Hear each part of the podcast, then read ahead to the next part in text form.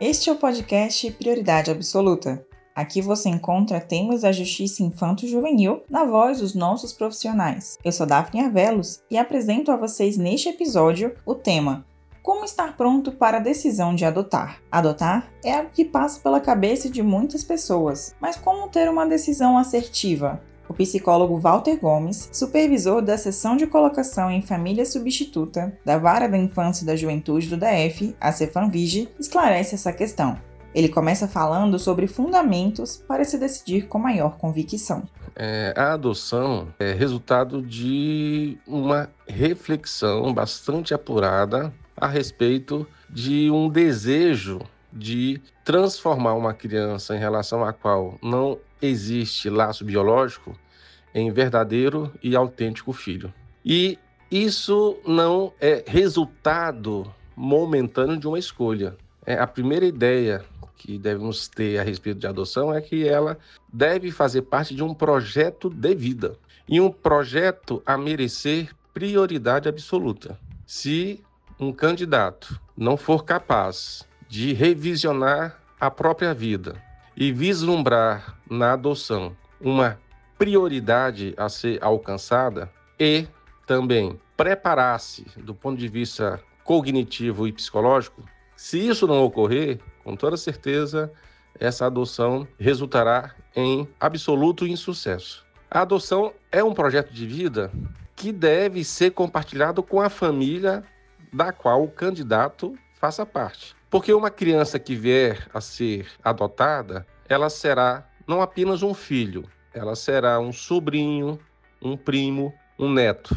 Para isso é necessário que os demais membros da família natural daquele candidato também estejam convergindo nesses interesses, fazendo parte desse projeto de adoção. E, na minha opinião, duas são as fontes mais importantes a merecerem consultas contínuas. Primeiro, são os grupos de apoio à adoção, organizados em diversas comarcas do país e que auxiliam em muito a justiça infanto-juvenil na efetivação de adoções cercadas de sucesso. Né? Tais grupos organizam encontros com compartilhamentos constantes, com candidatos à adoção, com pais e mães é, que concretizaram a adoção. Então, esses grupos são importantes canais que estão auxiliando ah, candidatos que estão depurando o seu projeto de adoção.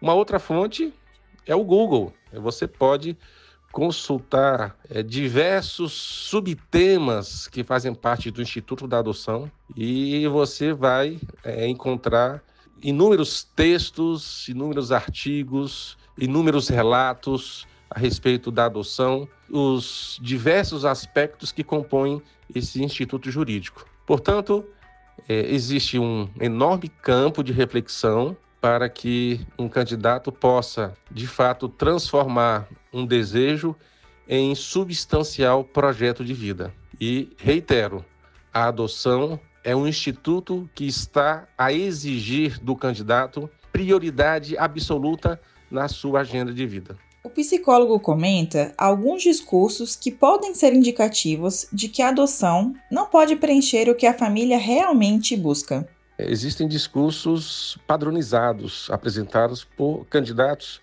que já, no primeiro momento, demonstram total incompatibilidade com a natureza do Instituto da Adoção. Por exemplo, candidatos que declaram que desejam é, retirar crianças, adolescentes das ruas, procuram fazer caridade, né, têm uma motivação religiosa, querem é, prestar um serviço à sociedade.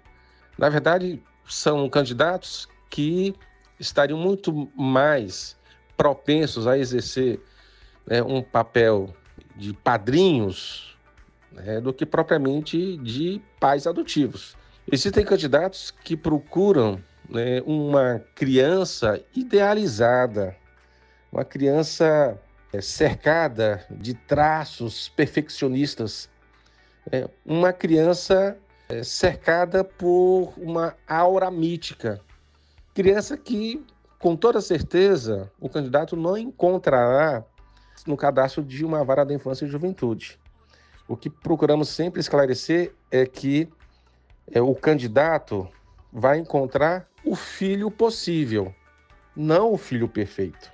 É muito importante também estar atento à forma como o candidato pretende lidar com a história da criança.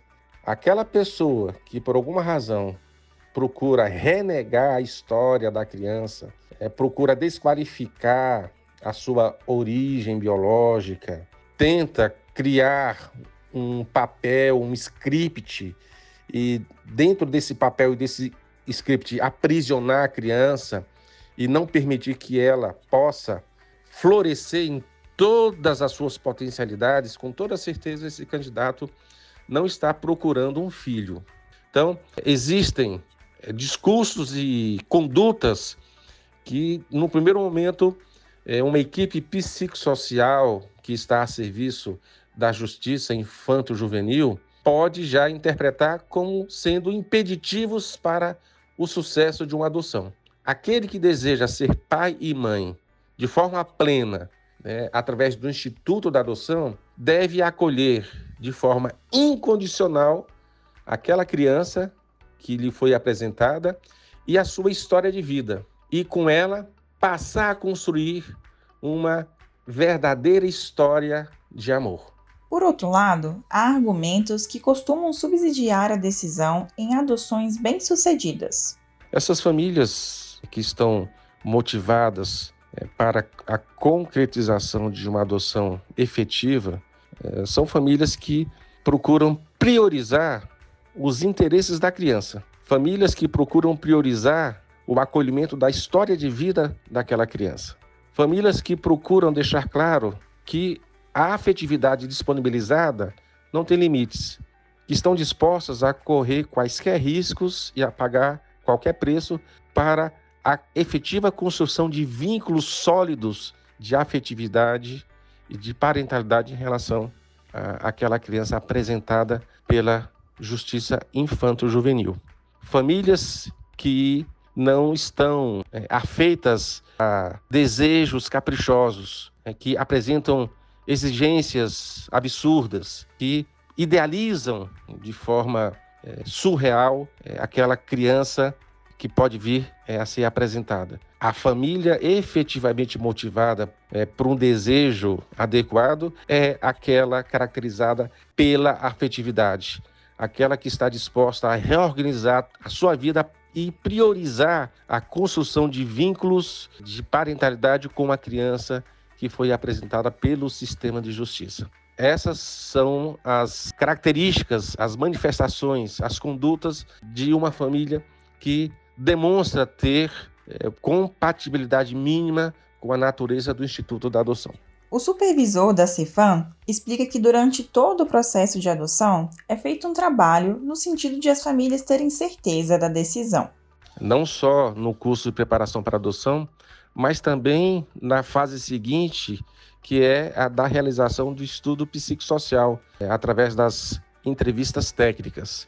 Essa questão quanto à certeza, quanto à convicção, é, é, sempre fomentada. É importante que as famílias é, que optam pelo caminho em prol da adoção estejam constantemente se indagando se realmente é, é isso que desejam. Até porque a natureza da adoção é de caráter irrevogável. A adoção é para sempre. Né? Não se pode jamais querer transformar a adoção em uma espécie de test drive. Ah, eu vou é, acolher essa criança, se der certo, tudo bem, se não, ser, não der, eu vou devolver. Não se pode jamais entrar em um projeto de adoção já cogitando uma eventual desistência. É, é necessário que haja certeza, convicção, preparação emocional é, e cognitiva que o projeto de adoção realmente faça parte de um desejo não só pessoal, mas de toda a família da qual o candidato é, faça parte. Do processo de decidir até a adoção se concretizar, uma série de dúvidas comuns surgem. Walter Gomes comenta sobre elas. Bem, são diversas dúvidas apresentadas pelos candidatos que optam definitivamente pelo engajamento em torno de um projeto de adoção. A primeira dúvida, e é aquela compartilhada por quase 100% dos candidatos, é com relação ao tempo de espera para a concretização desse desejo adotivo. E aí, algumas variáveis estão presentes, né, que podem facilitar ou dificultar a concretização do sonho em torno da adoção. A primeira questão é a respeito do perfil desejado. É sabido de todos que quanto mais restrito for o perfil desejado, maior será o tempo de espera. Isto porque a maioria dos candidatos desejam adotar exatamente esse perfil restrito. E qual seria esse perfil restrito? Via de regra, uma criança de 0 a no máximo 2 anos de idade, saudável e sem irmãos. Popularmente, esse perfil é denominado de perfil clássico. A maioria das famílias habilitadas no território brasileiro é, deseja adotar exatamente esse perfil. No SNA, esse é o perfil menos disponibilizado, até porque tão logo uma criança de tenra idade, saudável e sem irmãos é inserida no cadastro para adoção, imediatamente ela é apresentada e subsequentemente acolhida por uma família habilitada. Então o tempo de espera realmente é relativo, né? pode ser prolongado ou encurtado, a depender do perfil desejado. Se um candidato apresenta um perfil diferenciado, como por exemplo, ele se predispõe a acolher dois irmãos entre 8 e 12 anos. Esse perfil pode ser contemplado pelo sistema de justiça em um espaço de tempo mais encurtado. Isto porque tal perfil está disponibilizado no Sistema Nacional de Adoção. A grande maioria das crianças disponibilizadas para adoção tem idades avançadas, nós temos muitos pré-adolescentes, adolescentes, e se um candidato se habilita intentando acolher esse perfil, com toda certeza o período de espera será abreviado. E uma outra inquietação apresentada pelos candidatos é com relação a eventuais riscos da família biológica da criança acolhida em adoção vir em algum momento a pleitear é, a guarda daquela criança. E em relação a isso, procuramos sempre destacar: o cadastramento de uma criança para adoção é resultado exatamente de tentativas inócuas de promoção de uma reintegração familiar. Aquela criança, infelizmente, foi vitimada pela ruptura de vínculos e abandonada pela família biológica carecendo, portanto, a partir dessa eh, conjuntura, de ser inserido em umas famílias substituta através do Instituto da Adoção. Então, esses riscos né, são sempre invocados pelos candidatos nesse contexto da adoção.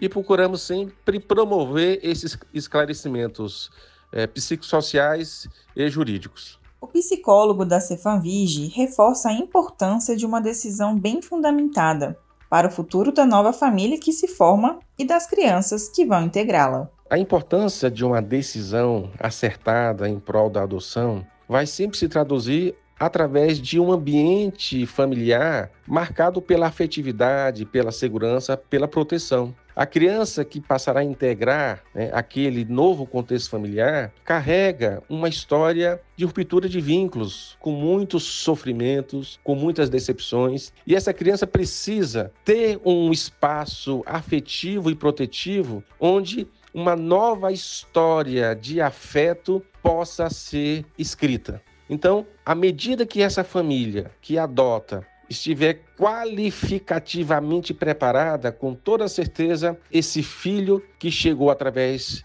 da adoção estará sendo suprido em todas as suas necessidades. E, com toda certeza, a prioridade do seu bem-estar será a regra áurea naquele ambiente. A adoção deve primariamente beneficiar a criança e, de forma extensiva, os adultos. A lei é muito clara. Se uma criança não for priorizada dentro de um projeto de adoção, se ela não for beneficiada em todos os aspectos, com toda certeza aquela adoção não poderá ser homologada.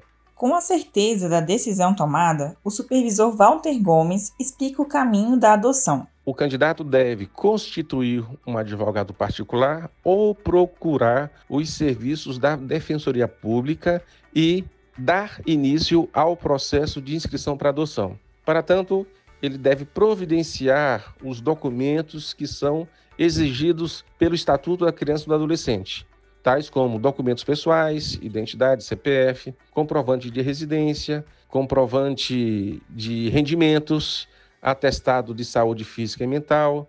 Nada consta da justiça civil e criminal. O candidato participará de um curso de preparação para adoção, que hoje é ofertado na modalidade online, e participará de entrevistas psicossociais conduzidas pela equipe técnica da Vara da Infância e Juventude. Se o parecer for favorável, haverá uma manifestação do Ministério Público, que é o fiscal da lei, e por fim o juiz emitirá uma sentença autorizando ou não a inserção do nome do candidato no Sistema Nacional de Adoção.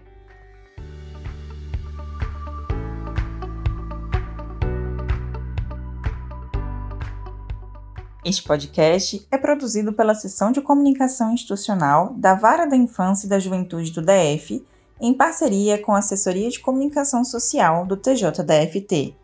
Você confere mais informações sobre a adoção e a justiça da infância e da juventude no site e nas redes sociais do Tribunal. Eu fico por aqui e até a próxima edição.